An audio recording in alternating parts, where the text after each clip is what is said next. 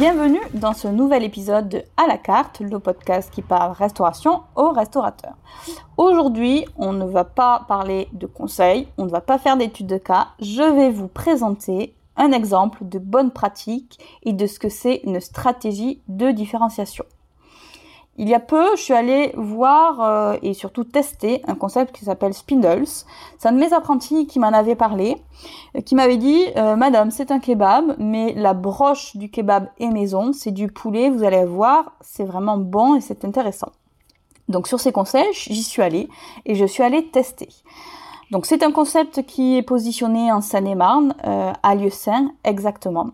C'est un kebab, donc euh, c'est un kebab, mais euh, qui quand même casse les codes du kebab, tout simplement parce que c'est pas le vieux kebab de quartier que l'on voit, avec sa broche ultra grasse, avec les frites molles et la boîte en polystyrène. Hein. Je suis sûre que vous imaginez très bien ce que je dis. Euh, là, ici, vraiment, ceux qui ont imaginé ce concept-là ont pris le principe du kebab, avec une broche, avec du pain, avec des ingrédients, de la garniture, et vraiment se sont adaptés et surtout se sont différenciés de leurs concurrents, les autres kebabs et d'une manière générale la restauration rapide. Ils se sont démarqués par quoi? En choisissant tout simplement un positionnement qui est beaucoup plus qualitatif. Qualitatif pourquoi?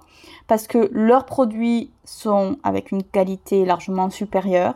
C'est des recettes qui sont originales. Ils utilisent des produits locaux qu'ils achètent euh, pour certains directement auprès de producteurs. Donc c'est vraiment une idée originale et on sort complètement du fameux kebab salade tomate oignon samouraï industriel euh, que l'on mange en deux deux avec ses frites molles parce qu'elles ont pris l'humidité de cette boîte polystyrène. Pourquoi ça fonctionne? Tout simplement, bah, le kebab. Le kebab, c'est un des produits les plus consommés en restauration rapide.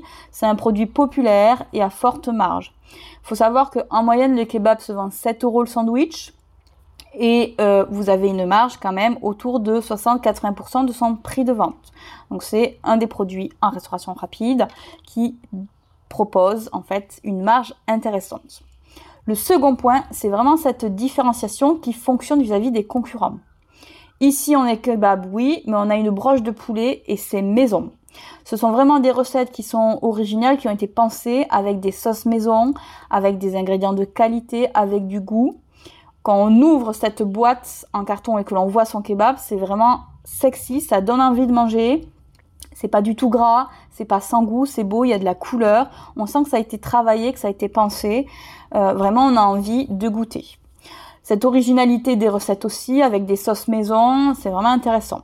Autre point positif, cette stratégie d'approvisionnement. C'est mis en avant forcément dans la carte et dans le restaurant. Il y a des produits, notamment au niveau des boissons. À côté des boissons euh, internationales, et des sodas que vous connaissez, on retrouve toute une gamme de boissons locales. Et cette frite, donc toutes les frites qui sont servies dans le restaurant, sont réalisées avec des pommes de terre qui sont achetées directement auprès d'un producteur dans un, département limitrophe. Et puis alors ces frites, elles sont vraiment bonnes, elles sont coupées, on voit que c'est de l'artisanal. Euh, il y a encore la peau, mais c'est bon, ça a du goût. Euh, c'est vraiment euh, des bonnes frites comme vous les aurez chez vous à la maison, en fait maison, quoi. Donc ces approvisionnements-là qui sont en direct et avec des producteurs. Donc ça, on va forcément aller ravir une certaine clientèle qui n'irait pas dans le kebab du coin. Le troisième point, c'est l'offre qui répond à plusieurs cibles de clientèle. Et c'est ce que je disais, c'est que habituellement dans les kebabs de quartier, on va retrouver sensiblement les mêmes personnes, les mêmes types de clientèle, des ados, des jeunes, des hommes, des familles, pour qui le budget est vraiment important. Ils vont se restaurer comme ils iraient en restauration rapide, vraiment pour pas cher, c'est rapide, c'est simple, on y va.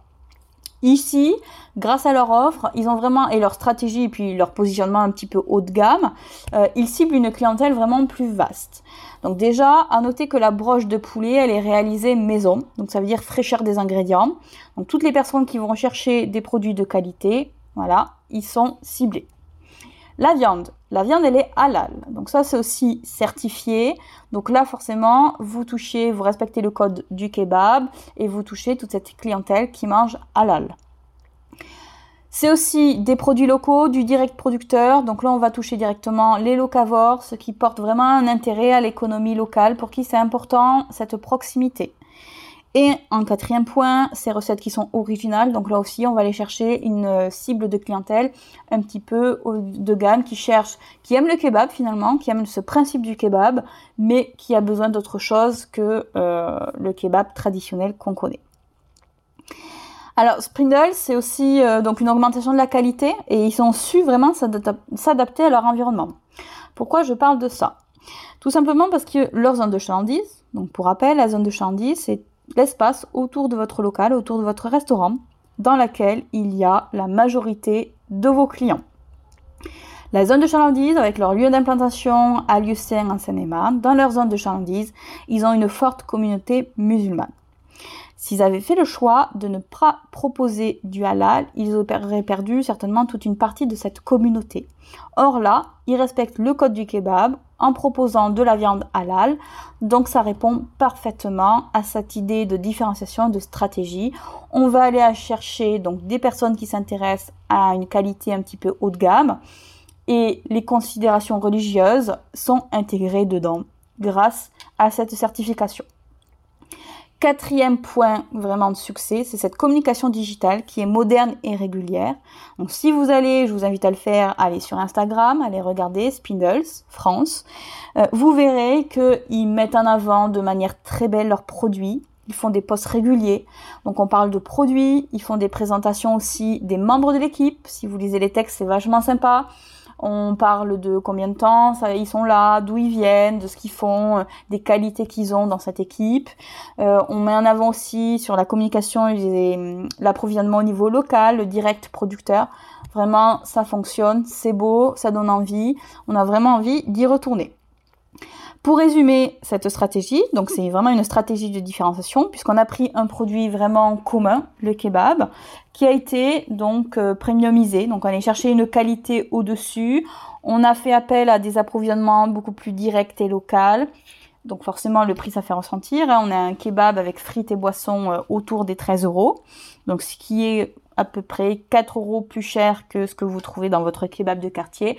Mais vraiment, la qualité est là et donc on s'adresse à une cible de clientèle qui est différente et on va vraiment se différencier grâce à cet ensemble-là.